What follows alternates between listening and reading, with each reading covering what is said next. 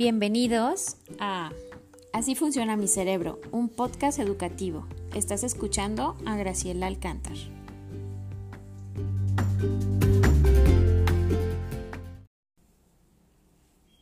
Hola, esta primera cápsula es para presentarme y explicarte un poco por qué he creado este podcast y qué encontrarás en los próximos capítulos. Mi nombre es Graciela Alcántar. Soy docente de educación especial y trabajo para una USAER. ¿Pero qué es eso de la USAER? Es una unidad de servicio de apoyo a la educación regular.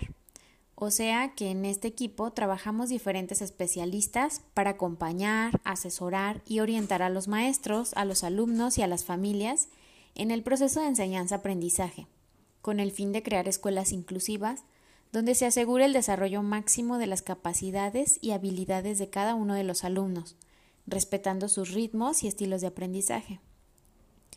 Te cuento que también soy terapeuta de lenguaje, habla y aprendizaje en un centro de terapia infantil, y me encantaría acompañarte en este proceso de desarrollo de tu hijo. Así funciona mi cerebro es el nombre que le he puesto a estas cápsulas cortas, donde hablaremos de temas relevantes sobre el aprendizaje, el crecimiento infantil, la importancia del preescolar y la familia en el desarrollo de la primera infancia, cómo aprende el cerebro, por qué los niños aprenden jugando y otros más, con la intención de disipar algunas dudas que van surgiendo mientras va creciendo tu hijo. La idea de que fuera en audio es porque me parece muy práctico. Así podrás escucharlo mientras preparas la comida, vas de camino al trabajo o estás realizando alguna otra actividad. Vamos a ir hablando de estrategias que he utilizado con mis alumnos y actividades que puedes hacer en casa para estar más conectado con tu hijo. Propuestas de algunos juegos, porque te cuento que el juego es algo que me apasiona mucho. Es una herramienta de conexión entre hermanos, entre padres e hijos, entre pareja, entre amigos, entre abuelos y nietos, entre todos. O sea, el juego tiene un potencial increíble. Aparte del poder social que tiene, tiene un poder de educar a nivel de frustración, de atreverte, de probar cosas nuevas, de tomar decisiones y de divertirte también, de compartir con otros.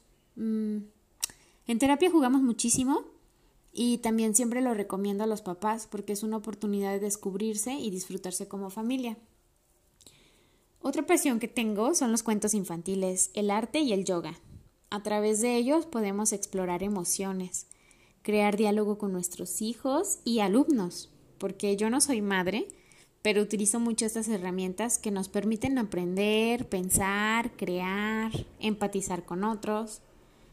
Pero claro que no quiero contarte todo ya, porque quiero que me acompañes en el próximo capítulo. Muchas gracias por estar aquí y por entrar conmigo a esta aventura de entender cómo funciona el cerebro a esta edad.